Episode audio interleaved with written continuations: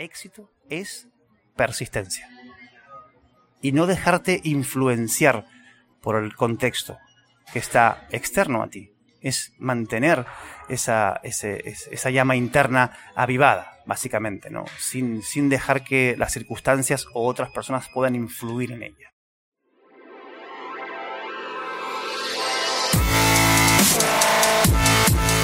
Bienvenidos, Injodibles. Hola, soy Víctor Vargas, coach de vida y alto desempeño, conferencista y empresario. Y en cada episodio te presentaré personas o mensajes injodibles para inspirarte a revelar y expandir los límites de tu mente, tu corazón y tu espíritu. Gracias por acompañarme a conectar y a elevar la vibración. ¡Comenzamos! Bienvenidos Injodibles. El día de hoy está frente a mí un hombre con una energía que se siente a la distancia, que a los pocos metros uno sabe que está plantado frente a alguien que tiene clara su misión y que además contagia a las personas, contagia una, una confianza personal, tiene una formación que está enfocada en hacer que las personas conecten consigo mismas a través de su propósito. Él es conferencista internacional, formador certificado en PNL, experto en coaching personal y empresarial, experto en comunicación formando en la NLP Academy y con 16 años de experiencia en la compañía de teatro La Fiesta Escénica. Es autor de los libros La Rebelión del Ser y La Habilidad Maestra. Es un libro acerca de cómo hablar en público con claridad, confianza y emoción. Además es coautor del libro Más que Buenas Actitudes. Él cree de forma profunda que somos el resultado de nuestra forma de percibir la realidad y que nuestros pensamientos afectan para bien o para mal en los resultados que obtenemos. Por ello, su propósito está basado en inspirar y empoderar a las personas para que conecten con su propósito, superen sus limitaciones internas, mejoren su comunicación y transiten una vida plena de sentido. Ya nos dirá él más acerca de todo esto porque es muy profundo y solo voy a mencionar una frase que quiero que luego él nos cuente de ella porque lo resume todo. Somos posibilidades. Está conmigo Sebastián Darpa. Hola Sebastián, bienvenido. Hola, ¿qué tal Víctor? Eh, muchísimas gracias por esta excelente presentación. Me siento honrado de poder estar en este podcast y poder aportarle a tu comunidad, eh, bueno, pues los granitos de arena que tenemos para, para aportarnos desde nuestra experiencia y desde aquello que nos da sentido, como decías antes. Gracias Sebastián, es verdaderamente un honor y además también reconocerte tu accesibilidad. Nos conocimos apenas eh, hace unos días que estuviste dando un taller extraordinario, es la palabra, el Be Extraordinary de, de Mind Valley, que es una de las facetas de, de, tu, de tu quehacer. Eh, pero eh, definitivamente la energía que sentí a los cinco minutos que empezaste a hablar, dije, este hombre tiene que estar en Injodible, porque el, propósito y la aspiración, más que eh, coleccionar nombres dentro del podcast, es, me imagino de inmediato, esas personas que en algún lugar, en algún momento, escucharán tu historia y se inspirarán y harán un cambio significativo. Y aquí estás y te agradezco esa flexibilidad para eh, arreglarnos tan rápido y hacer este podcast que como podrán escuchar, estamos en un espacio abierto, estamos eh, en el hotel donde se hospeda Sebastián, estamos en el lobby. Eh, así de, de, rápido nos movemos a la acción y vamos a tener un gran show. también decirte que, que las gracias también tengo que dártelas a ti por darme este espacio. Eh, reconozco la gran labor que estás haciendo para poder eh, impactar a muchas personas y básicamente estamos como en el mismo camino, Víctor, ¿no? Entonces, eso realmente para mí es un honor y, siempre intento tener los pies en la tierra. Eh, la humildad para mí es el valor quizás más importante de mi vida y cuando me encuentro con personas como tú que tienen un sentido de misión tan grande, siempre estoy como alerta, ¿no? De, de poder, bueno, pues acompañarlos también para aportar eso.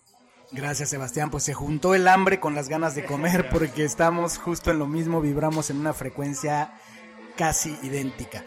Y eh, Sebastián, pues en la tradición de Injodible, que es el viaje del héroe, que es el fundamento de que todos tenemos una historia de héroe, eh, empezamos con esta frase poderosísima que tú con tu formación, pues ya me imagino que la llevas en tu ADN, érase una vez. ¿Dónde continuarías esa frase en tu infancia, en tu entorno original? Érase una vez un niño qué? Érase una vez un niño que creció em, con un padre que tenía esquizofrenia y, eso lejos de llevar, eh, llevarlo a hacer algo negativo, en algún momento él encontró la, posibilidad que existía dentro de eso. Mira, mi padre, por ejemplo, cuando tenía estos ataques de, esquizofrenia, solía eh, despertarme por la noche, de madrugada, él iba a mi cuarto, encendía la luz, y me llevaba al comedor, me sentaba en una silla y comenzaba a contarme historias. En aquel momento yo tenía una contradicción, Víctor. La contradicción era, yo sabía que mi padre no estaba bien, sabía que mi padre estaba transitando la enfermedad, pero por otro lado me sentía profundamente cautivado por la forma que tenía él de contarme aquellas historias. Entonces eso impactó muchísimo en mi vida. Por eso cuando decimos era, era una vez un niño que le encantaban las historias, básicamente. Wow, esa conexión con las historias, ahora entiendo y tal, quisiera volver ahí más adelante. Y en este entorno, ¿dónde fue geográficamente? ¿Dónde naciste, Sebastián? Fíjate que yo soy nacido en la Patagonia Argentina, en una, en una ciudad llamada Chipoleti, que, bueno, su nombre viene de un ingeniero italiano que fue el que realizó los canales de riego en aquel lugar, el ingeniero César Chipoleti. Con lo cual, pues es una ciudad de unos 100.000 habitantes eh, aproximadamente, en medio de la Patagonia Argentina, y ahí crecí hasta los 18 años.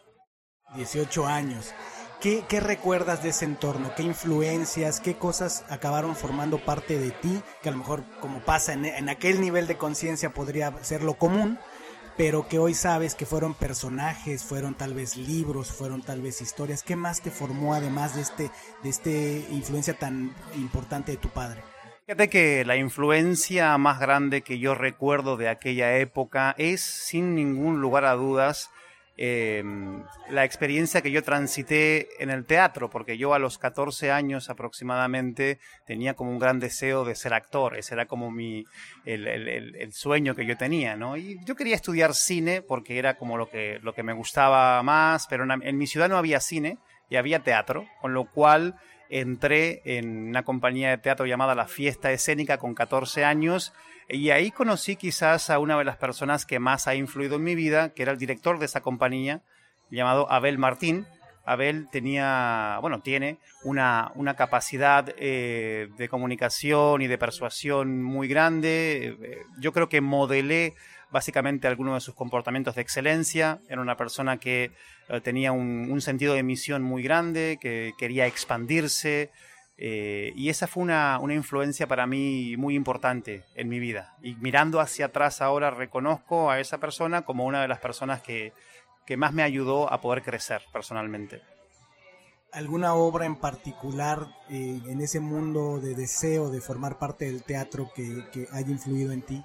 Fíjate que em, yo dormía eh, y tenía detrás de, mi cabeza prácticamente una, biblioteca que era de mi padre. Y en aquella biblioteca habían libros como eh, La Divina Comedia o mm, básicamente la Biblia, por ejemplo, que fue un libro también que, influyó mucho en mí.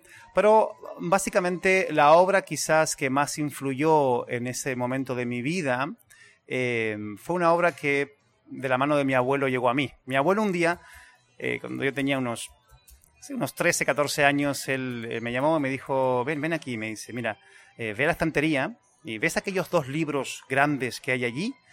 Y yo le dije, sí, abuelo, los veo. Y me dice, bueno, dice, ve y saca esos libros y te los llevas a casa. Me gustaría que los leas. Esos libros resultaron ser el primer tomo y el segundo tomo de El ingenioso Hidalgo Don Quijote de la Mancha. O la obra de Cervantes para mí impactó mucho en mi vida porque el Quijote básicamente es un idealista, es una persona que dentro básicamente de su locura crea un mundo imaginario de posibilidades.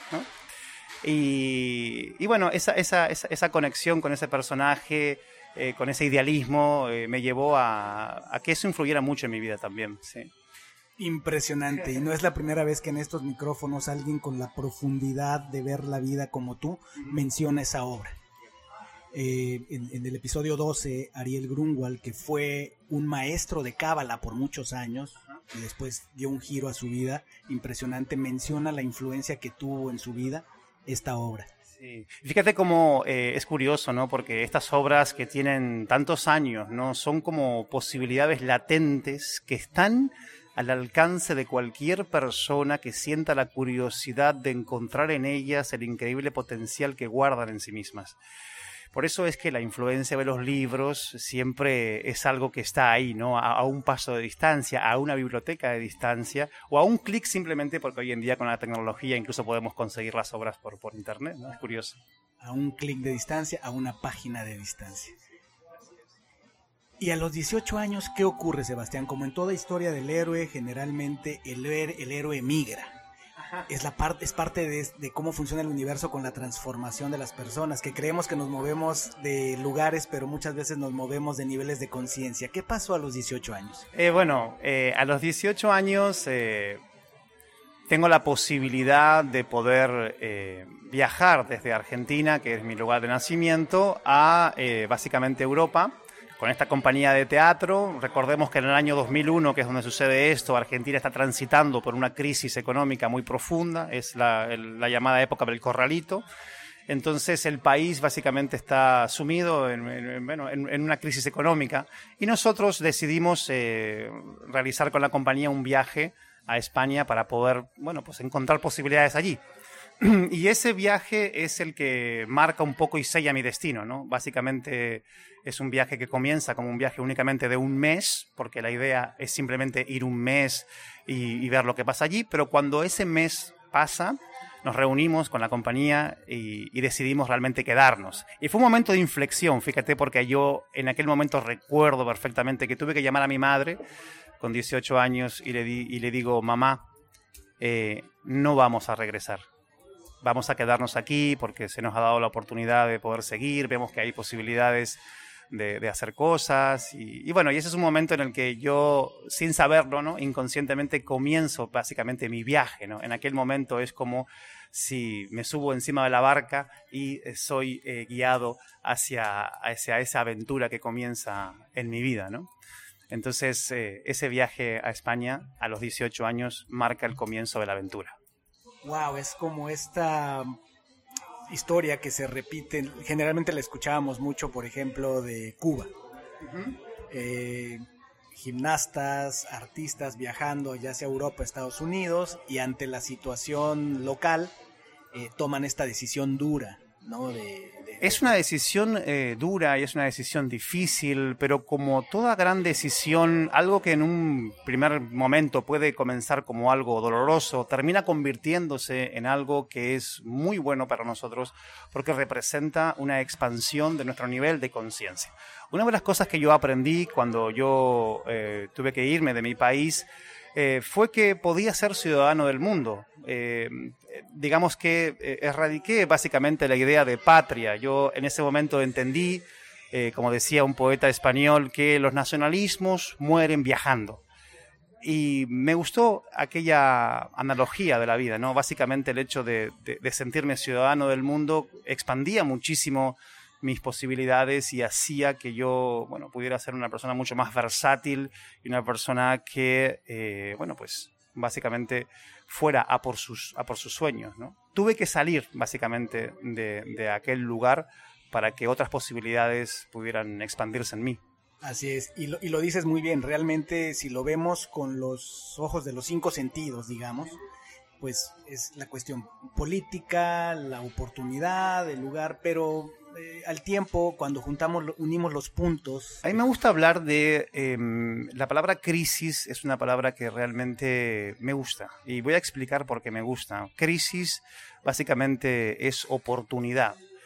Eh, cuando algo está en crisis, algo se rompe. Y cuando algo se rompe, nunca más puede volver al mismo sitio de antes. ¿no? Imaginemos que de repente tenemos una rama de un árbol y la, y la, quebramos. ¿no? Esa, esa, esa, rama está en crisis. La quiebras y ya no puede volver al mismo lugar donde estaba antes. Pero de esa misma forma, también crisis es oportunidad.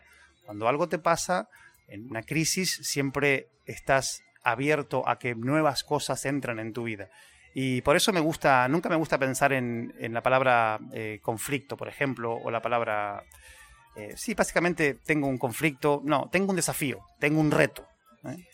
Hace poco acabo de escuchar una frase, o ya la había escuchado y alguien me la recordó, que, que creo que es muy poderosa, es, en realidad no existen los problemas, solo existe gente problemática. Sí, y bueno, y, fíjate cómo incluso voy a aportarte algo que seguramente que te va a gustar. Eh, yo digo, el problema no es el problema, es el estado emocional con el que tú estás en ese problema. Si el estado emocional lo, marca todo, ¿no? Cuando uno está cansado, deprimido, eh, apático, triste, desganado, eh, cualquier cosa es terrible, ¿no? Pero cuando uno está en un estado de entusiasmo, de energía, de enfoque, de alegría, las cosas que te suceden se traducen a tu mente de una manera diferente. Por eso el estado emocional es muy importante y eso es algo que podemos trabajar. El problema no es el problema, es el estado en el que tú estás en ese problema. Y sobre el estado emocional, durante el fin de semana dijiste algo también que me, gustó mucho, me impactó, es la definición de la palabra entusiasmo. Ah, sí, bueno. La gente que nos escucha ahora seguramente estará conectada con esta palabra. Es una palabra muy bonita, pero su significado es aún más profundo. Entusiasmo es con Dios dentro de ti mismo. Entonces, cuando uno está en ese, en ese estado emocional, uno puede ir al lugar, puede enfocarse en el proyecto, puede quedar con la persona, puede enviar el mail, puede hacer lo que realmente sea necesario, porque está con Dios dentro de sí. Fantástico. Llegado a este punto en tu historia, ya estás en Europa, ya tomaste esa decisión. ¿Qué ocurre, Sebastián? Pues en aquel momento se desarrolla pues toda una carrera en el mundo del teatro. Básicamente tengo la oportunidad de viajar por muchos lugares de Europa y de Asia incluso, realizando obras de teatro y trabajando también en circo. Me gustaría también que los, los oyentes eh, supieran que trabajé quizás en uno de los circos más bonitos que hay en el mundo, que es el circo Roncalli, es un circo alemán que está básicamente, eh, bueno, pues orientado en, la época de 1920-1930. O sea, es precioso, está con todo cuidado, el circo con carromatos, con coches antiguos, y es una verdadera preciosidad, ¿no? Entonces, formar parte de aquellas experiencias hizo que, creciera, sobre todo en mí, la posibilidad de estar en cualquier escenario. Para mí el área de confort, básicamente el área donde mejor me muevo es, en un escenario. ¿Pero por qué? Porque pasé básicamente 16 años en diferentes tipos de escenarios, en teatros y en circos sobre todo, ¿no? Entonces en toda esa, en toda esa etapa se desarrolla esta parte pues artística en mí.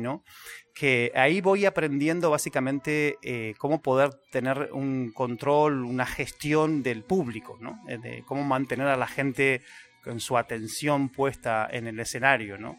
Eh, básicamente con técnicas de improvisación, eh, con técnicas de clown incluso, y bueno, y contando historias también, que es algo que me caracteriza. Pero en aquel momento es un momento, yo cuando miro hacia atrás, es de aprender cómo eh, manejar básicamente la energía que está reunida en la gente que está en la audiencia. ¿no? me sirve de eso, básicamente. El tema de la escena, el teatro, sin duda asemeja mucho a la, vida. ¿Cómo, ha sido para ti toda esta experiencia actoral, eh, de circo incluso, una herramienta para ser un hombre que abre mentes, eh, abre conciencias y transforma vidas? ¿Cómo, cómo asemeja la vida, la, la escena? Wow, fíjate que Shakespeare decía, el mundo es un gran teatro, sal y actúa. ¿no? En aquel momento, la, asociación y el aprendizaje más grande que yo tengo es el hecho de eh, mm, cómo, esta parte actoral, cómo esta parte de, interpretar papeles eh, puede ser una oportunidad fantástica para conectar a las personas con ah, aquello que les da sentido, ¿no? Yo es lo que aprendo. Si yo, de hecho, en mis conferencias, en mis formaciones, eh, utilizo mucho la parte actoral para representar algún, algún papel, cambio los tonos de voz, y hago todo esto simplemente para crear un ambiente de conexión y un ambiente de profundidad en lo que estoy contando. Creo muchísimo en la comunicación. Las palabras tienen la posibilidad y la capacidad de transformar eh, algo dentro de las personas. Entonces, como tengo esa profunda creencia, esa creencia la adquirí en aquel momento. eh, el mundo es un gran teatro. Sal y actúa. La vergüenza, la timidez, para mí no tienen un valor realmente. Creo que únicamente nos quitan oportunidades. Yo siempre les aconsejo, por ejemplo, a los padres, las madres, que eh, envíen a sus hijos a hacer actividades artísticas. ¿eh? El teatro luego te va a servir muchísimo en la vida porque te va a dar la posibilidad de desinhibirte, te va a dar la posibilidad de conectar, te va a dar la posibilidad de no sentir esa vergüenza, esa timidez, ese miedo que muchas veces acompaña a las personas y que hacen que únicamente eh, queden afuera de, posibilidades que podrían ser muy buenas en su vida.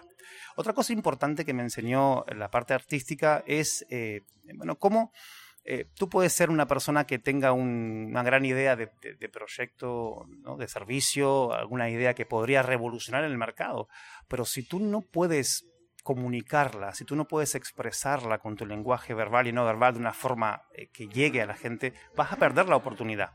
Fíjate que decía el, gran político ateniense Pericles, él decía que si sabes pensar, pero no sabes expresar lo que tú piensas, estás al mismo nivel del que no sabe pensar. Entonces, básicamente, no es hacer, hacer un papel, eh, a veces la gente dice, no, pero es que yo no quiero hacer un papel. No es eso, es date la posibilidad de asumir eh, diferentes personajes, pero nunca te olvides realmente de quién eres tú. Yo utilizo estas técnicas para llegar a la gente y eso es lo que aprendí. Esto conectó conmigo muy poderoso cuando te vi en escena porque sentí tu energía. Eh, no sabía yo que tenías este background actoral de teatro pero lo sentí. No lo sabía, pero lo sentí en tu presencia, la energía, la entonación de la voz, las historias, el cuerpo. Y me llamó mucho la atención porque eh, hay, eh, hay, hay, un entrenamiento de liderazgo que doy en el cual involucro como técnica de liderazgo precisamente la actuación. Y llevo a las personas a un símil de cuáles son las técnicas que utilizan los actores para generar lo que yo le llamo esa energía presencia. O sea, un actor que tiene ese nivel de presencia se siente, aunque no diga una sola palabra, entra a la escena y tú lo sientes. Es que justamente es eso algo que a mí me, cautivaba muchísimo, ¿no? Cómo un artista con su sola presencia genera una conexión a nivel energética tremenda, ¿no? Entonces, eso es algo que yo, em, eh, en lo que he trabajado muchísimo, ¿no? Yo he tenido la posibilidad de ver a algunos artistas en escena y solamente el verlos entrar en escena genera una, especie de energía que te conecta, ¿no? ¡Wow! ¿Cómo conseguir eso? Fíjate que hace, hace poco tiempo eh, fui al cine a ver la película del Joker y me quedé básicamente impactado por la actuación de, de, Phoenix, porque realmente logra, logra transmitir ¿no? toda esa, eh, bueno, esa esencia del personaje. Es realmente muy profundo y, y, salí conmovido porque hacía, hacía mucho tiempo que no disfrutaba realmente de una película en el cine a ese nivel. Es un nivel muy profundo y eso lo hace su capacidad de caracterización. ¿no? Entonces, por eso, para mí es una herramienta. Eh, a veces, pero lo que pasa es que no hay que confundir el personaje con el ser. Totalmente. Hay que tenerlo bien claro, ¿no? Y como dices, una herramienta, porque cómo lo aterrizo yo eh, hablando de las técnicas actorales en el mundo del liderazgo, una cosa que les digo es, por resumirlo, les digo, el tema de quién es el líder, dónde se nota verdaderamente un liderazgo, en la persona que cambia la atmósfera de, un, de una sala de juntas. Tú te das cuenta, cuando esa persona entra, puede no ser el director general, puede no ser la persona de más tiempo en la empresa, pero uno, uno nota el liderazgo con la presencia que una persona tiene. Exactamente, y la presencia tiene que ver mucho con el lenguaje no verbal. Por eso es que la, el, yo trabajo mucho la comunicación y hay algo que sé perfectamente y me gustaría compartirlo con el público, que es que la, la, la no comunicación no existe. Estamos comunicando todo el tiempo, es decir, aunque no estemos hablando verbalmente, nuestro lenguaje no verbal está comunicando. Cuando en este caso un líder entra en una sala de juntas o una persona simplemente que no es el líder, pero entra con un lenguaje corporal pleno de recursos, es decir, con una postura corporal de excelencia, que digo yo, hombros, hombros hacia atrás, el pecho expandido, el, mentón hacia arriba, está generando una energía que eh, no se ve, pero se percibe por las demás personas. Y eso es muy poderoso. En el mundo de la comunicación tenemos que entender que eh, aquellas personas que tengan la capacidad de poder eh, expresarse verbal y no verbalmente en un estado de excelencia, son personas que van a tener muchas más posibilidades laborales y que su precio de mercado va a ser mucho más elevado. Por eso es que tenemos que ponerle mucha importancia a este, a este aspecto, ¿no? Y para eso necesitamos tener conciencia, sobre todo de tres cosas. Conciencia de tus pensamientos, conciencia de tus emociones y conciencia de tu fisiología, del estado de tu cuerpo. Entonces, a partir de ahora, la gente que nos está escuchando podría poner conciencia en esos tres aspectos de su vida. Eso haría que mejoren muchas áreas de su vida. Si uno es consciente de lo que está pensando, si uno es consciente de lo que está sintiendo y no se engancha con pensamientos o emociones, y si uno es consciente de su fisiología, wow, vas a ser un mejor líder, un mejor padre, una mejor madre, porque vas a ser una madre un padre consciente en este caso.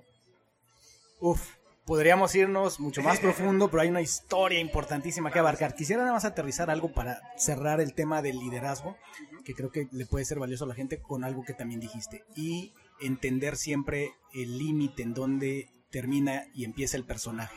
A los líderes lo que yo les digo, porque una de las preguntas de ellos es, oye, pero eso no es representar algo que no soy. Y lo que yo les decía es como decías tú, eh, o como decía Shakespeare, o sea, la vida es un gran escenario. Y un gran líder efectivamente necesita levantarse en la mañana y meterse al personaje de líder que su organización necesita. Exactamente, pero cuando llega a casa tiene que colocarse el personaje de padre, de esposo, de compañero, es decir, esa es la capacidad de moverme por esos personajes y, estar realmente centrado en el momento presente en cada lugar. Lo que, no, lo que no vale es un líder que llega a casa enfurecido, frustrado y termina pagando eso con sus hijos o con su, con, su mujer como dices, que no tiene esa conciencia y no alinea sus pensamientos, emociones y fisiología, y que, o que también rehuye muchas veces por emociones, por miedo, por diferentes creencias y demás, no asume los roles que la vida le demanda y no avanza ante ello. Fantástico. Y aquí para ponerle play de nuevo a la, a la historia, entonces estamos en estos 16 años donde tienes esto. ¿Hay alguna influencia que vale la pena mencionar durante esos 16 años en lo actoral, en Europa, en todos estos escenarios? ¿Qué te marcó? ¿Quiénes o qué obras o qué influencias te marcaron? Fíjate que mm, eh, yo soy una persona que solía pasar mucho tiempo conmigo misma, es decir, yo diferencio muy bien el, el estar solo con el sentirse solo, son dos cosas diferentes. Eh, yo estoy mucho solo conmigo mismo, pero estoy muy bien. Y en aquella época eh, lo que hacía era eh, leer mucho. Y creo que una de las grandes obras que me, que me influyó mucho fue em, el, libro Siddhartha de Hermann Hesse, que es, que es un libro que además yo lo leí en, en Alemania, no en alemán, porque había una biblioteca muy grande en una ciudad alemana que no recuerdo ahora mismo, y en esa, en, esa, en esa librería, en esa biblioteca, había una sección de libros en español. Eran poquitos libros, pero ahí estaba Siddhartha, de Hermann Hesse, que básicamente es la historia de Buda. Entonces, en aquel momento me quedo prendado de aquella lectura. Aquel libro creo que lo leo en dos tardes, eh, por, del entusiasmo que me causaba, de la conexión que me causaba. Y ahí comprendo algo, Víctor, muy importante que es el hecho de lo que descubre básicamente Siddhartha, ¿no? Esta, esto de que, de que en la vida no podemos escapar ni de la vejez, ni de la enfermedad, ni de la muerte. Entonces, que es básicamente lo que descubre Siddhartha Gautama antes de convertirse en el Buda, ¿no? Es lo que hace que él renuncie a esa vida de placeres y esa vida básicamente ficticia. En aquel momento entiendo, por ejemplo, también que el dolor forma parte de la vida. No podemos tener una vida únicamente llena de felicidad, sino que debemos entender que en la vida también transitamos por el dolor y eso no se puede quitar de la ecuación de la vida, es algo simplemente que va a pasar, que va a transitar. En algún momento eso va a llegar a tu vida, pero si tú estás con los recursos internos para poder eh, afrontar esa situación, evidentemente la experiencia va a ser diferente. Entonces, ¿cómo dotarnos de recursos? ¿Cómo entender que no podemos escapar de la enfermedad, de la vejez, ni de la muerte y cómo esto camina eh, con nosotros, ¿no? Pero cómo hacer que eso también se convierta en nuestro amigo. Que ahí no me quiero adelantar porque ya te pediré tu propia definición, pero acabas de dar grandes elementos de qué significa ser injodible y qué motiva este trabajo, que tú también conoces y conectas muy bien con esa palabra, el significado y, y cómo se está moviendo en el mundo, ¿no? Unfuckwittable o injodible. Y si las matemáticas no me fallan, a los 18 añitos sales de Argentina, inicias esta nueva etapa en tu vida con todo lo que nos acabas de compartir y transcurren aproximadamente 16, quiere decir por ahí de los 34 años. Sí, 16 años eh, desde que entré a la compañía de teatro hasta que salí, o sea que tenía 29 años cuando pasa lo que vamos a comentar ahora. Exacto, que es a donde quiero llegar. ¿Dónde viene ese siguiente punto de inflexión? Ese punto de inflexión viene cuando con 29 años, estando en Corea del Sur, eh, estábamos realizando un espectáculo allí, yo estaba detrás de bambalinas, estaba viendo lo bonito que era el trabajo que estábamos haciendo, la posibilidad de viajar, la posibilidad de incluso tener un nivel de economía bastante bueno, pero aún así sentirme vacío por dentro. O sea, recuerdo perfectamente ese momento en que estoy observando la obra que estamos haciendo detrás de bambalinas y en ese momento me digo, pero ¿qué te pasa? ¿Qué es lo que te pasa? ¿Por qué te sientes vacío? ¿Por qué no estás feliz? ¿Por qué no estás contento? Entonces en ese momento empiezo a transitar lo que más tarde entiendo es un vacío existencial, vacío de existencia. Levantarse por la mañana con apatía, con desgano, eh, darte cuenta de que las horas no pasan, estar como encerrado en un contexto que entiendes que no es realmente algo para ti, pero sin la certeza de qué hacer. Entonces a los 29 años entro en una, profunda crisis existencial que prácticamente dura eh, un año entero. En aquel momento yo sé que tengo que tomar la decisión de cambiar mi vida, pero el miedo me detiene. Me detiene durante un año aproximadamente. Yo sé que tengo que tomar la decisión de dar un paso en mi vida importante, de hacer otra cosa, pero el miedo me detiene. Hasta que una noche tengo un sueño. Me gusta decir, Víctor, que un sueño me despertó. ¿Quieres que te cuente ese sueño? Por supuesto. Fíjate que eh, en aquel momento, bueno, con apatía, con tristeza, con desgano, yo una noche me, me voy a dormir y tengo un sueño. En ese sueño me veo a mí mismo sentado en el borde de una cama yo soy un anciano, tengo mi pelo blanco, mis manos están temblorosas, y en el sueño entra un niño en esa habitación. El niño me mira a los ojos y me pregunta, Sebastián, ¿estás triste? Y yo le digo, sí, estoy triste. Y él con toda su inocencia me dice, ¿y por qué estás triste? Y yo le respondo, porque no he sido capaz de tomar las decisiones que tenía que haber tomado en mi vida. Y en ese momento, Víctor, yo despierto, con ese sueño muy lúcido en mí. Y ahí tengo la absoluta convicción de que no quiero que eso pase en mi vida. Entonces, en ese momento decido dejar aquella compañía de teatro, hablo con mis compañeros, eh, realmente en una relación de muchos años, eran como mis hermanos, era mi familia, pero en aquel momento también decido no solamente dejarlo, sino que ponerme la promesa a mí mismo de hasta dónde podría llegar a, llegar como ser humano si tengo una idea en mi mente que no dejo que nada externo realmente la contamine. Y esa idea es la de crecer, la de evolucionar. Por eso me pongo un desafío en aquel momento. Tengo 29 años, decido irme de aquella compañía, pero no simplemente irme, decido cancelar mis tarjetas de crédito, decido eh, no llevarme absolutamente nada más que una maleta y 100 eh, euros conmigo y la mitad de esos, de esos 100 euros me los gasto en un pasaje que me lleva a una ciudad turística de España en la que comienzo a trabajar de camarero. Wow, empezar de cero realmente. Absolutamente de cero, Víctor. Y esto es algo que también me gustaría compartirlo con tu audiencia, en el sentido de decir que uno, no importa la edad que tenga, lo importante es qué tan grande es la convicción que tengas dentro y qué tan grande es la capacidad de no dejarte influir por el ambiente. Cuando realmente tienes una, una, idea y esa idea está acompañada con una emoción muy fuerte, puedes comenzar a hacer cosas en tu vida. Entonces yo comencé básicamente de cero a trabajar de camarero y bueno, y ahí empezó otro viaje. Ahí empezó otro viaje que ya me imagino la clase de cosas que estás a punto de compartirnos y quería solo hacer una, una acotación eh, relevante para aquellas personas que hayan conectado con el mensaje de lo actoral, eh, la energía que puede llevarte eh, y que, te, que puedes trasladar al mundo del liderazgo, cualquiera que sea la cosa que hagas.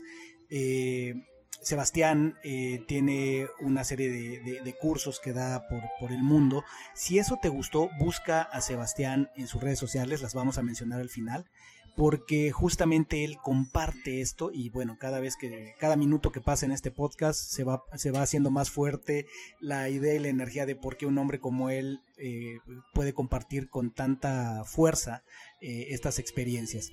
Muy bien, regresamos a entonces estás empezando de ceros, sin tarjetas de crédito, habiendo dejado detrás una carrera exitosa en, en los escenarios como camarero. ¿Esto en qué ciudades? Esto es una ciudad de Salou, en España, es una ciudad turística donde está Portaventura, que es una especie como es como un pequeño Disney, es, es, un parque de atracciones, entonces es una ciudad muy turística de España y yo voy ahí porque sé que ahí voy a encontrar trabajo, básicamente es esa la idea. Ok, en tu plan dices no tarjetas, voy a empezar de cero, eliges esta ciudad. Y entonces, ¿cómo evoluciona? ¿Cómo te lleva eso a tu siguiente nivel? Bueno, lo primero es que en aquel momento yo sabía que esa situación era una situación circunstancial. Si decido no acomodarme en esas circunstancias, básicamente es lo, yo entiendo que eso es lo que hay que hacer, que es lo que toca, que es lo que necesito en ese momento, pero ya comienzo a estudiar algunas metodologías de desarrollo personal eh, en aquel momento me pongo en contacto con el mundo del coaching, eh, luego empiezo a estudiar PNL y básicamente uso el dinero que estoy ganando en, el trabajo que yo hago em, para, para, pagarme los estudios. En aquel momento otra de las cosas que también aprovecho, que forma parte de mi pasado, es, wow, de repente llego a un paseo turístico donde hay muchísima gente y, digo, me pregunto, no, wow, qué, bueno sería eh, poder colocarme aquí como estatua viviente. No sé si conoces eh, esto de estatua viviente.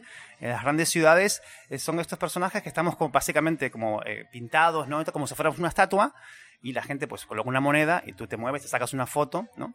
En aquel momento yo veo aquella posibilidad, ¿no? Y yo digo, tengo los recursos, sé cómo hacerme un traje, sé cómo maquillarme para poder hacer una estatua viviente, ¿no? Y decido hacer una estatua viviente de Dalí, pido los permisos en, la, en el lugar y, me dejan, ¿no? Y aquello es un boom para mí porque no había nadie que, que hiciera eso en aquel, en aquel paseo, ¿no? Entonces, eh, una ciudad muy turística, con turistas venidos de todas partes del mundo, eh, y ahí bueno, me vuelvo como una pequeña atracción, ¿no? Esa, esa estatua viviente de Salvador Dalí que está ahí sentadita en, un, en, una banca, en una banca y la gente me pone una moneda y se saca una foto conmigo, ¿no? Eh, y es un trabajo que me da la posibilidad también de eh, mantenerme en un estado meditativo, por así decirlo, ¿no? Porque tengo mucho tiempo en el que tengo que pensar algo, ¿no? Y utilizo todo ese tiempo, Víctor, esas tres, cuatro horas que estaba trabajando para visualizarme. Yo ya en aquel momento entiendo la importancia y el impacto que nuestros pensamientos tienen en nuestra realidad. En aquel momento yo tengo esas 3, 4 horas para estar ahí y estoy visualizando todo el tiempo, eh, me estoy viendo a mí mismo dando conferencias, formaciones, que es lo que realmente ya quería, quería hacer, ¿no? ya sabía lo que quería en aquel momento y em, aprovecho ese tiempo ¿no? para, para visualizarme. Pero aquí el, el secreto es no únicamente lo visualizo, sino que acompaño esa visualización con una emoción de certeza. Es decir, esto es lo que va a ocurrir. Eh, en aquel momento, Víctor, hay un libro que me influye muchísimo. Básicamente, mm, tengo una magnífica obsesión con ese libro. Ese libro se llama Así como un hombre piensa, así es su vida. Es un libro antiguo de James Allen, ¿no? Eso lo conoces tú, pero eh, otra vez, ¿no? Por medio de, de, En este caso era un audiolibro.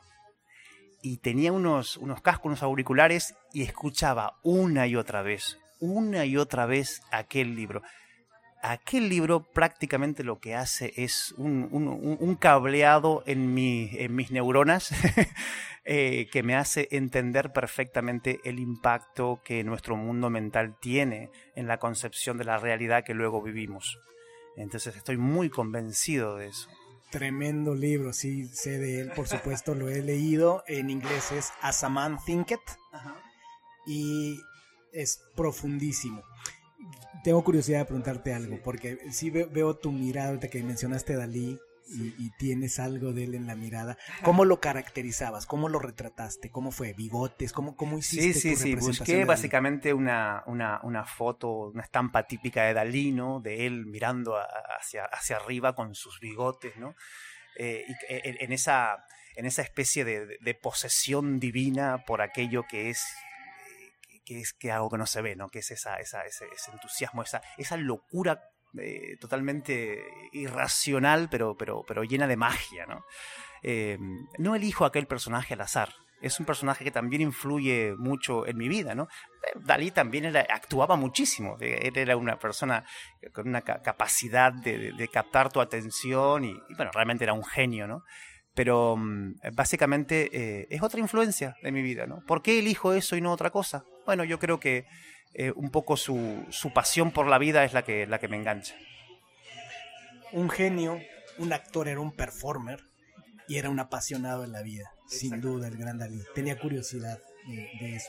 Entonces ahí es donde viene, digamos, el génesis de esta nueva piel que te pones, donde entras al mundo del coaching, donde entras al mundo de estudiar ya formalmente la mente y la conciencia humana, el desarrollo personal, en, un, en un nivel más profundo.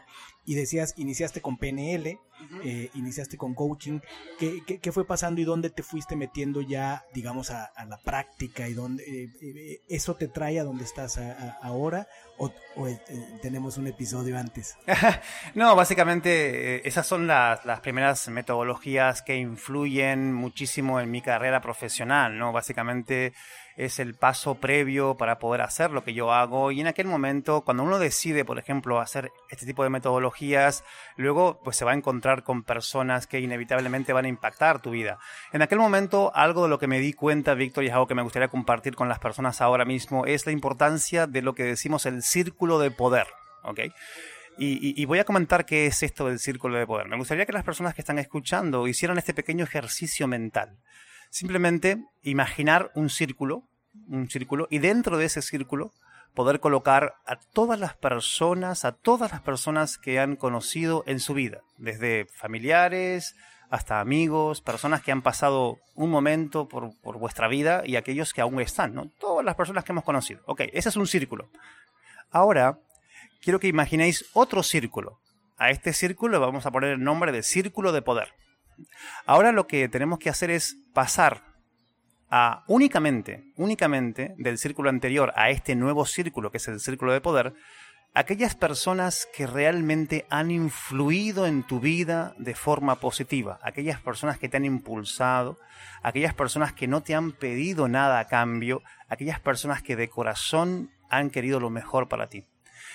Cuando yo hice este ejercicio, me di cuenta de que prácticamente no tenía a nadie en ese círculo de poder.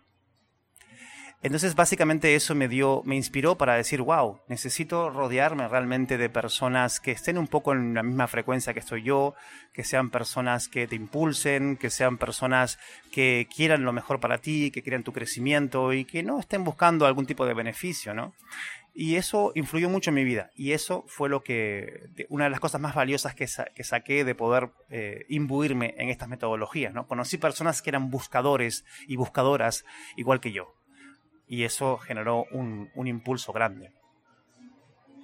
¿Algún en particular que recuerdes de aquellas épocas? Yo creo que mm, em, Alejandro Cuellar, que fue la persona que conocí en Barcelona, de la escuela Meis Venilia, fue donde yo comencé a estudiar, eh, su forma de, trabajar, su forma de, lidiar con las creencias limitantes, ¿no? Porque yo en aquel momento traía muchas eh, ideas acerca de mí, de mis capacidades, de mis habilidades, incluso de lo que yo merecía o no merecía en la vida, que estaban básicamente enraizadas en mi parte inconsciente.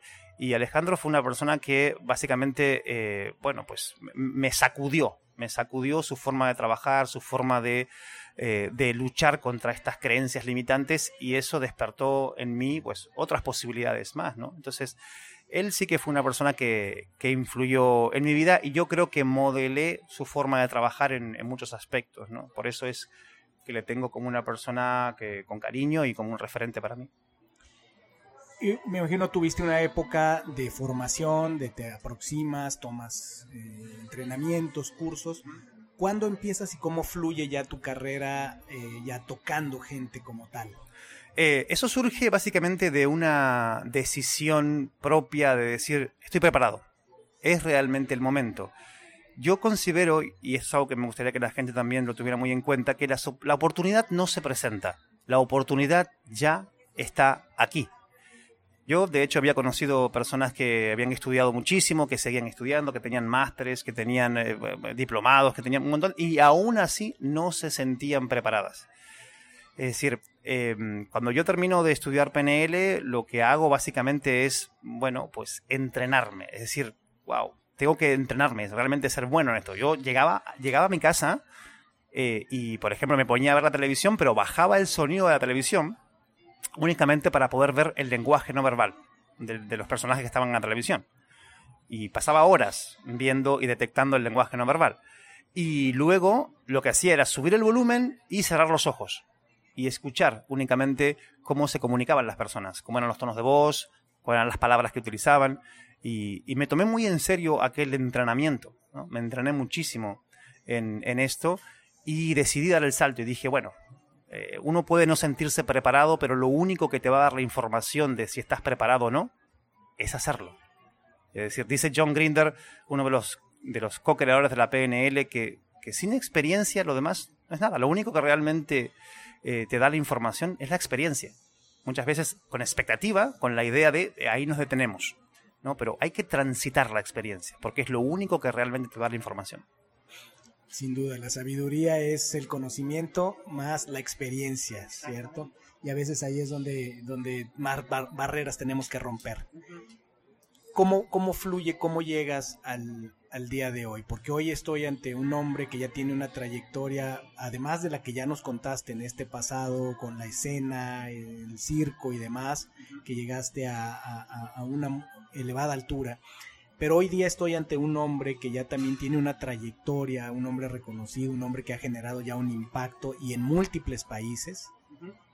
De ese punto donde nos quedamos, donde veías tele en silencio para entender el lenguaje, donde ya decidiste que lo vas a hacer y que vas a pasar la experiencia, ¿qué transcurre y cómo llegas al día de hoy y cómo es tu día actual? Fíjate que em, hay algo que yo hago mucho, que es poder trabajar en el mundo intangible y en el mundo tangible. Es decir, cuando yo hablo del mundo intangible, uno de los ejercicios eh, diarios que hago es el poder visualizar, no solamente a nivel de imágenes, sino también de emoción, el tipo de vida que quiero tener, las personas con las que quiero cruzarme, las oportunidades que quiero tener. Por un lado, eso es crear la visión, ¿de acuerdo? Trabajar en el mundo intangible. Pero por otro lado, también entiendo que la capacidad de acción, la capacidad de poder ponerte en contacto con personas, de llamar, de ir al lugar, de tener esa entrevista, es muy importante. Entonces, en aquel momento comienzo a estar mucho en, esa, en, eso, en, en esos dos mundos, por así decirlo. Un 50% de mi vida es mundo intangible, otro 50% de mi vida es mundo tangible, pasemos a la acción. Entonces, es la acción la que de repente hace que salgan oportunidades en tu vida yo comienzo a trabajar. Eh, también, claro, aquí hay un punto importante, que es la creencia que yo tengo acerca de mí. Es decir, la creencia que uno tiene acerca de uno mismo es la que le va a impulsar a poder atravesar cualquier tipo de dificultades o no. Entonces, la creencia básicamente que yo, que yo tengo acerca de mí es que yo nací para la comunicación.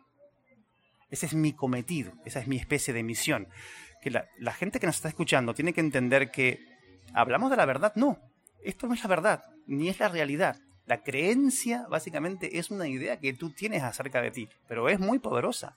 Porque si tú crees realmente, como yo, que naciste para la comunicación, entonces vas a atravesar todos esos nos con lo que te vas a encontrar esas personas que posiblemente te van a decir que no vales, que no eres realmente bueno para esto o lo que sea. Pero si la creencia está ahí, eso te levanta, te hiergue ante las circunstancias y hace que tú sigas trabajando. Porque en aquel momento yo también entendía que éxito, Víctor, éxito es persistencia. Y no dejarte influenciar por el contexto que está externo a ti.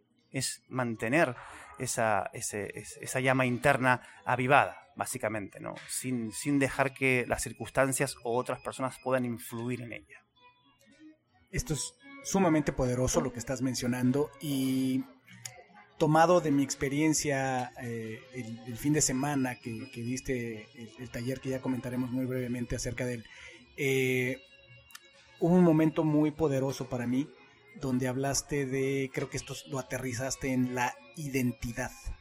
Esta creencia que te lleva a tener claridad de quién eres. Y cuando tienes claridad de quién eres y le puedes poner incluso nombre a quién eres, el propósito se revela. El propósito está ahí y tú lo, tú lo mencionaste, para mí fue muy poderoso cuando dijiste incluso la frase, cómo te defines, quién eres. ¿Quién eres, Sebastián? Las habilidades se desarrollan en la calma, mientras que el carácter se forja en la tempestad. Es por eso que este es el momento de poner en práctica tu entrenamiento. Es momento de utilizar las herramientas poderosas que tanta gente injodible que ha pasado por estos micrófonos nos ha compartido. Por eso es que he creado un kit de herramientas totalmente gratis para que tengas algo concreto y sólido que poner en práctica, con qué apoyarte para atravesar esta crisis del coronavirus. Lo que tienes que hacer es registrarte en injodible.mx diagonal toolkit, se deletrea T-O-O-L-K-I-T, y ahí podrás obtener una guía hecha con los shots de inspiración, con los shots de fuerza mental, de fuerza de carácter, de fuerza de espíritu, de los 20 injodibles que tuvimos en entrevistas en la primera temporada. Además, en este toolkit vas a encontrar la poderosísima meditación de seis fases guiada por mí. Y además vas a poder descargar en PDF una guía hermosa poderosa que te describe cada una de las fases de esta meditación. Así es que, como siempre digo, no nos elevamos al nivel de los retos y oportunidades que nos presenta la vida, sino que más bien nos derrumbamos al nivel de nuestro entrenamiento. Por eso pongo a tu disposición estas herramientas con las cuales vas a poder apoyarte en tu fe, construir tu certeza y hacerla extensiva para los que te rodean. Recuerda, Ve a injodible.mx diagonal toolkit y después compártenos en la sección de comentarios tu experiencia usando estas herramientas para que nos podamos enriquecer en comunidad.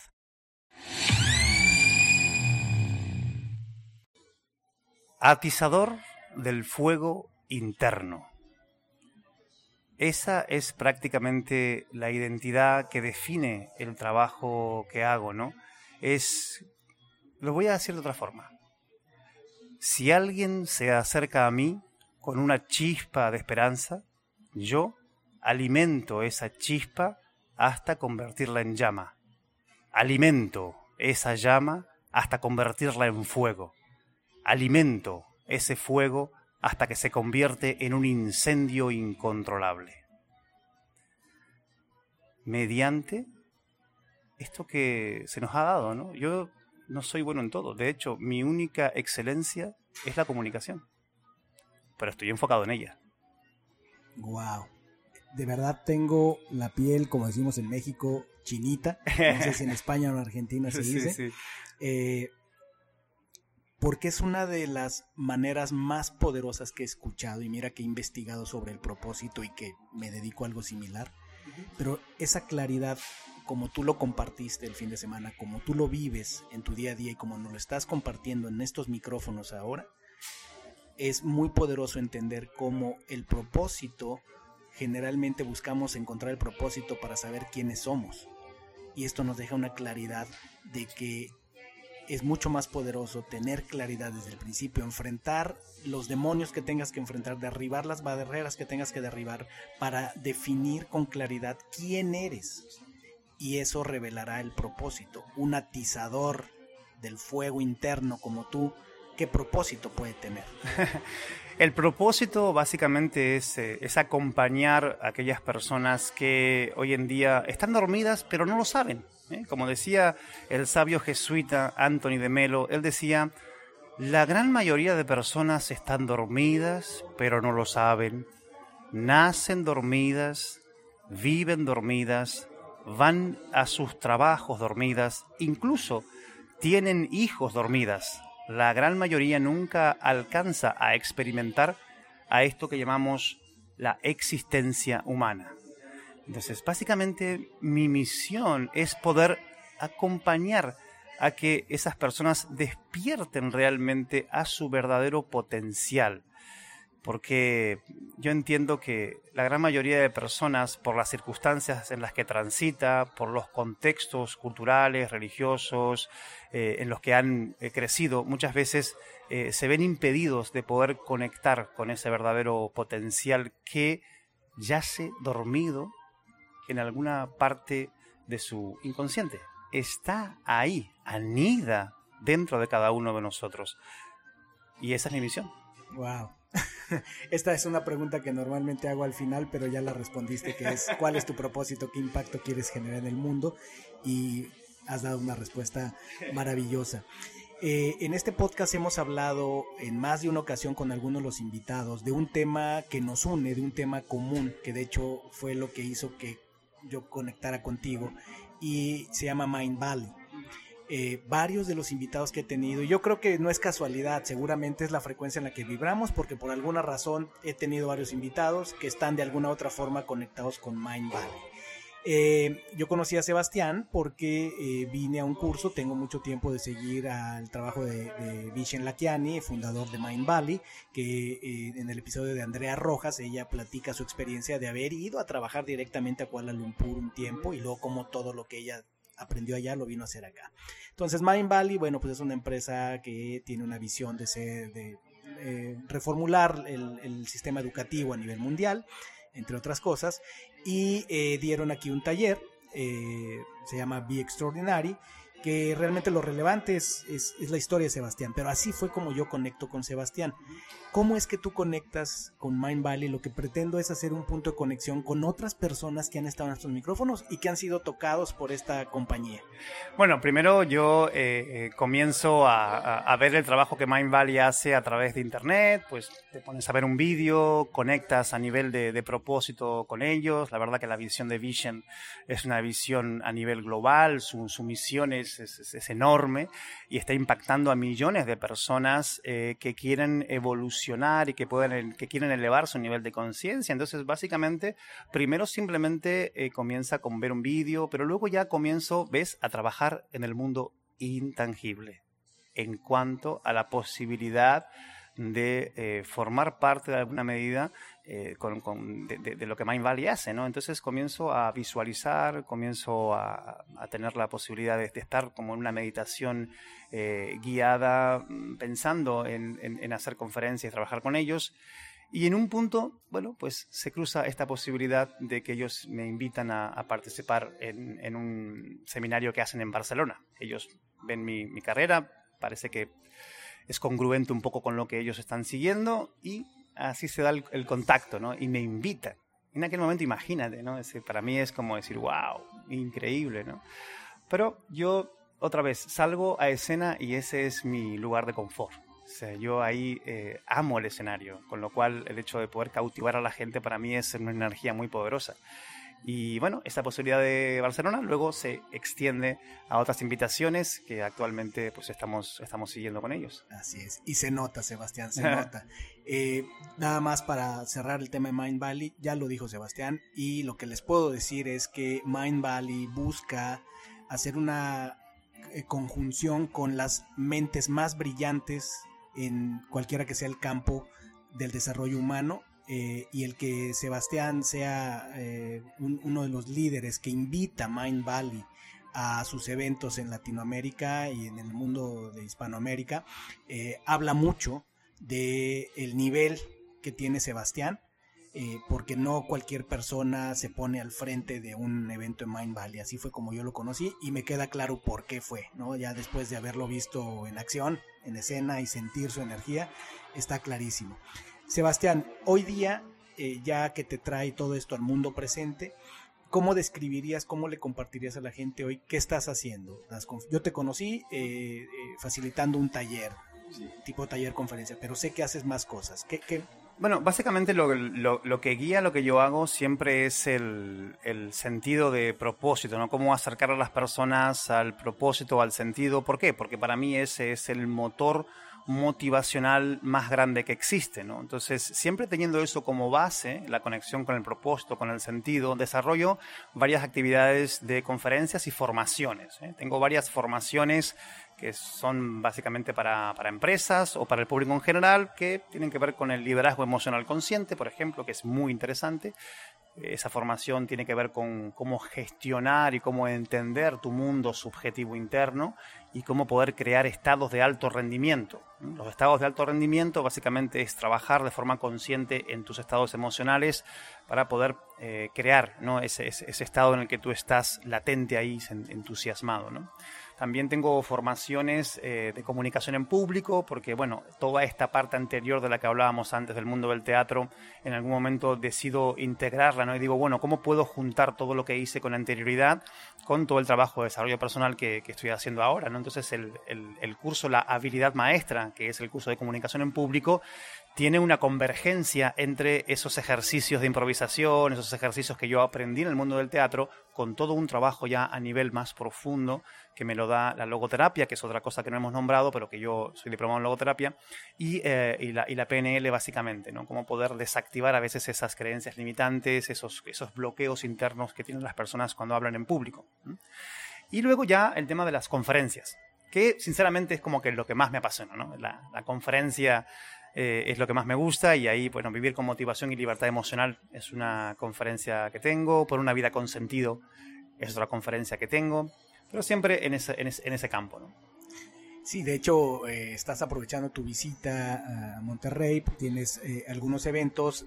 Para cuando este episodio salga a la luz, probablemente ya no estés en Monterrey, pero sé que eh, tendrás planes para venir y, sería bueno, yo le recomiendo a las personas que estén pendientes del trabajo de Sebastián, vamos a decir sus redes sociales al final, porque efectivamente tiene una serie de eh, herramientas, una serie de experiencias a través de las cuales comparte su conocimiento eh, hablar en público, eh, conferencias y demás, que vale la pena que estén pendientes de las futuras visitas porque sé que Sebastián tiene todavía una agenda grande en México y... Eh, Oye, y, estoy seguro que va a regresar a Monterrey. Hombre, claro, pues aquí me, he sentido súper bien. Fíjate que me gusta el hecho de, poder, bueno identificarme mucho con la identidad de la gente, ¿no? Y aquí en Monterrey soy un regio más, o sea, esa es, la descripción, ¿no? Me he sentido súper bien, muy bien acompañado, la gente es súper amorosa, muy cálida, eh, muy servicial. La experiencia que estoy teniendo en Monterrey está siendo fantástica, Víctor. De verdad te digo, por eso estoy convencido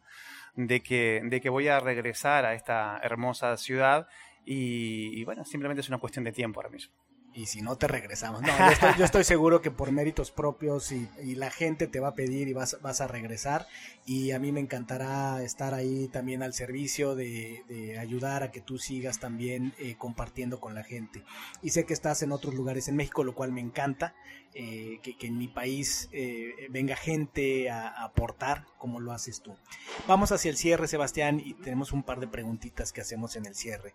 La primera sería, con todo esto que nos compartes, qué interesante es que nos des tu respuesta sobre cómo crees tú o cómo describirías tú que funciona el universo. Ah, déjame que te cuente una pequeña historia.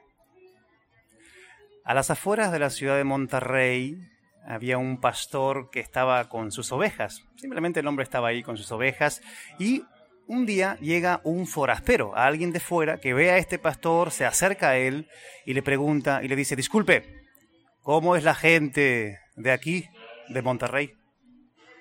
Este hombre simplemente lo mira y le, y le dice, ¿cómo era la gente de la ciudad de la que usted viene? Ah, la gente de la ciudad de la que yo vengo era gente apática, gente triste, gente malintencionada. No tenía ningún amigo allí, por eso me fui.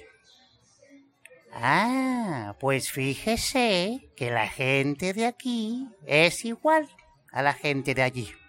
Ah, válgame. Y se va. Al cabo de cinco minutos viene otro forastero, ve a este pastor y le hace la misma pregunta.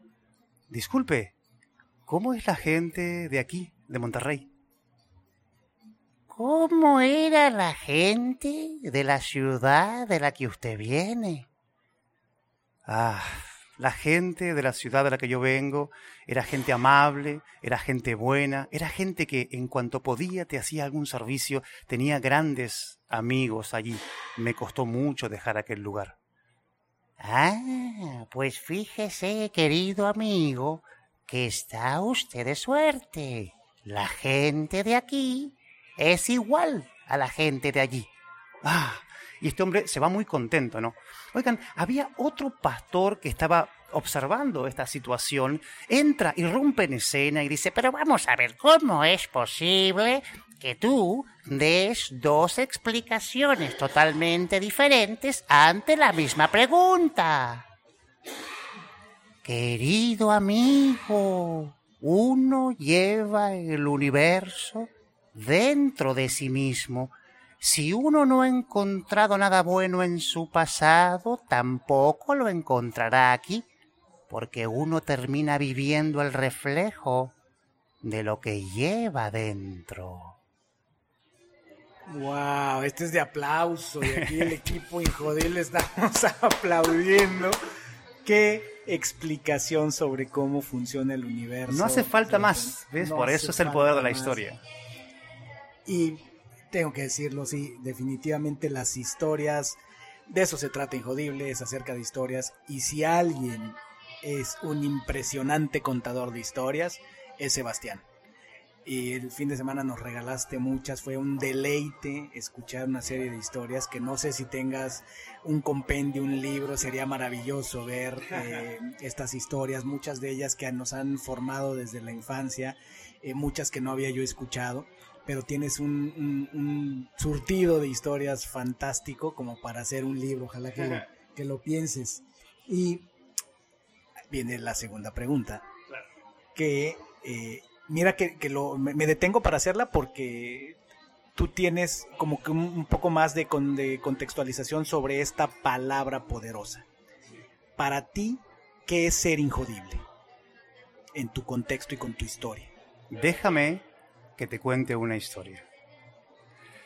Resulta que Buda estaba dando una plática en un pequeño pueblo, él estaba con sus alumnos y se acerca un montón de gente y de repente se acerca a Buda una persona, se pone enfrente de él y comienza a insultarle prácticamente en la cara. Buda se queda en una actitud imperturbable, escuchando y observando a esta persona. Cuando esta persona acaba, se va y Buda prosigue su plática, simplemente como si nada hubiese pasado, y termina. Cuando termina, uno de sus alumnos le dice, pero maestro, ¿por qué usted no reaccionó? ¿Por qué usted no dijo nada y dejó que le insultaran de esa manera?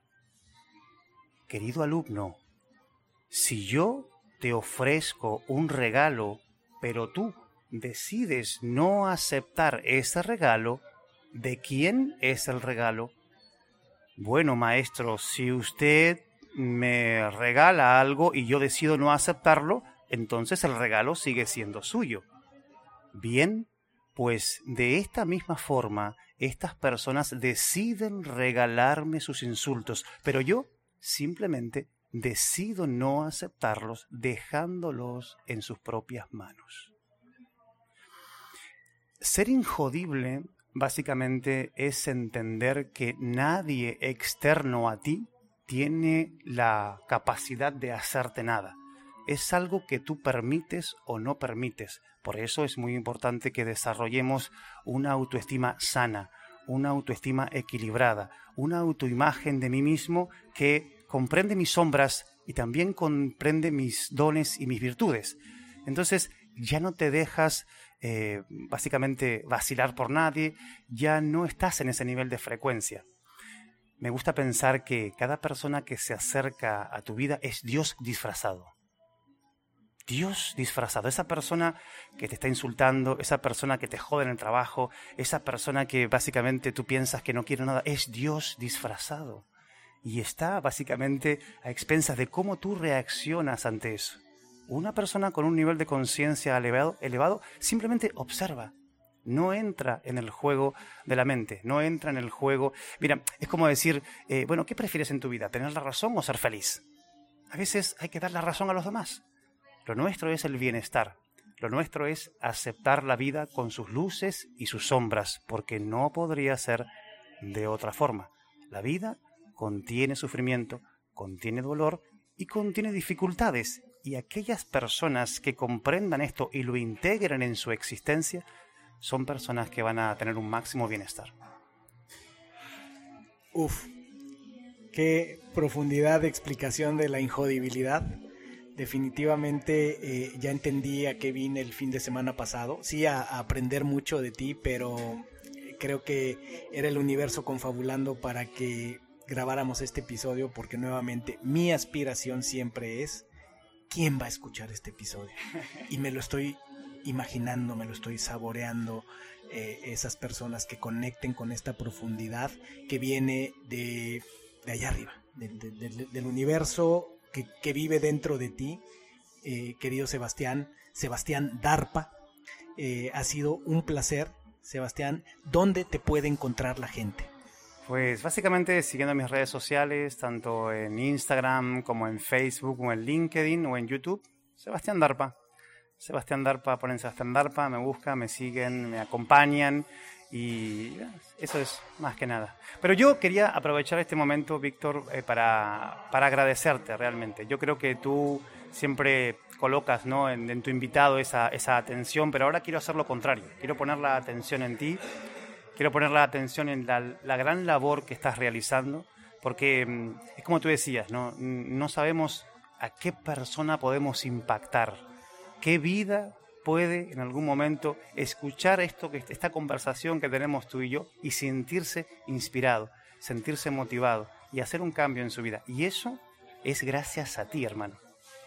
Eso es gracias a ti que en algún momento tuviste la intuición, la chispa de comenzar con estas cosas básicamente mi trabajo es decir, sigue, sigue, esto que estás haciendo tiene un nivel de propósito elevadísimo. Así que muchísimas gracias a ti, que ahora eres mi invitado en este programa. me encanta, me encanta. Y ya tendremos más ocasiones y nada más para cerrar lo que acabas de decir. En un momento del fin de semana del taller eh, presentaron algo acerca de la intuición con Emily Fletcher. y así lo veo.